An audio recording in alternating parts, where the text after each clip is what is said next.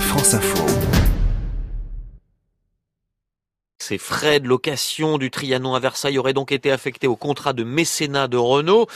Mais que recouvre exactement cette notion de mécénat? Bonjour Émilie Gautreau. Bonjour merci. Explication des mots de l'info avec vous. Expliquez-nous le mécénat d'entreprise en France et d'abord sa définition. Le terme mécénat à l'origine est lié à la notion d'intérêt général et implique théoriquement l'absence de contrepartie directe. Le mécénat d'entreprise, c'est le fait d'apporter un soutien matériel à une œuvre ou à une personne pour l'exercice d'activités présentant un intérêt général sans contrepartie directe de la part du bénéficiaire ce soutien matériel peut se faire sous forme de dons financiers, mais aussi en nature ou en compétences. Et c'est ce qui distingue le mécénat de ce qu'on appelle le parrainage. Parrainage ou sponsoring, qui eux impliquent un bénéfice en échange du soutien apporté au projet. Dans les grandes lignes, le mécénat c'est un don, le parrainage une forme d'achat de services publicitaires. Oui, mais alors dans la convention de mécénat euh, dont on parle entre Renault et le château de Versailles, il y avait bien apparemment une euh, c'est-à-dire une mise à disposition de salles. Ce qui n'est pas illégal. Des contreparties au mécénat sont tolérées en France contrepartie symbolique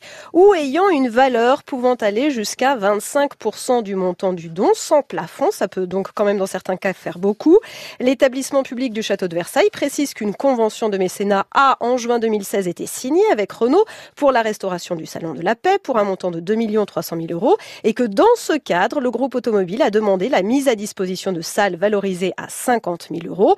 Le point soulevé dans cette affaire est le fait qu'un bénéficiaire privé, le PDG, ait pu en bénéficier directement.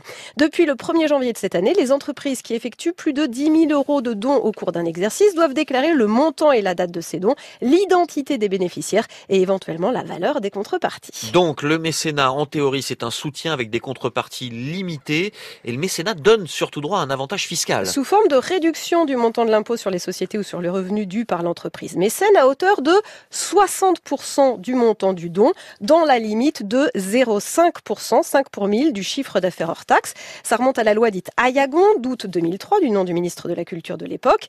Les entreprises peuvent aussi désormais choisir un plafond de 10 000 euros.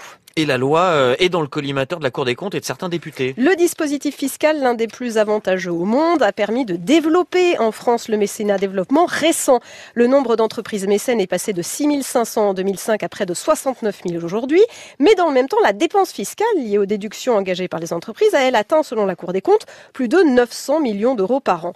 Un coût pour les finances publiques multiplié par 10 en 15 ans, qui, d'après la Cour, mériterait d'être mieux encadré pour éviter certaines dérives ou effets d'aubaine comme le développement de fondations d'art qui portent le nom de leurs entreprises, dont les retombées pointent la Cour des comptes, tentent parfois à rapprocher le mécénat du parrainage, ou le recours dans certains cas à une définition très extensive de ce qu'est l'intérêt général d'une activité. Émilie Gautreau pour l'explication des mots de l'info tous les jours dans le 12-14.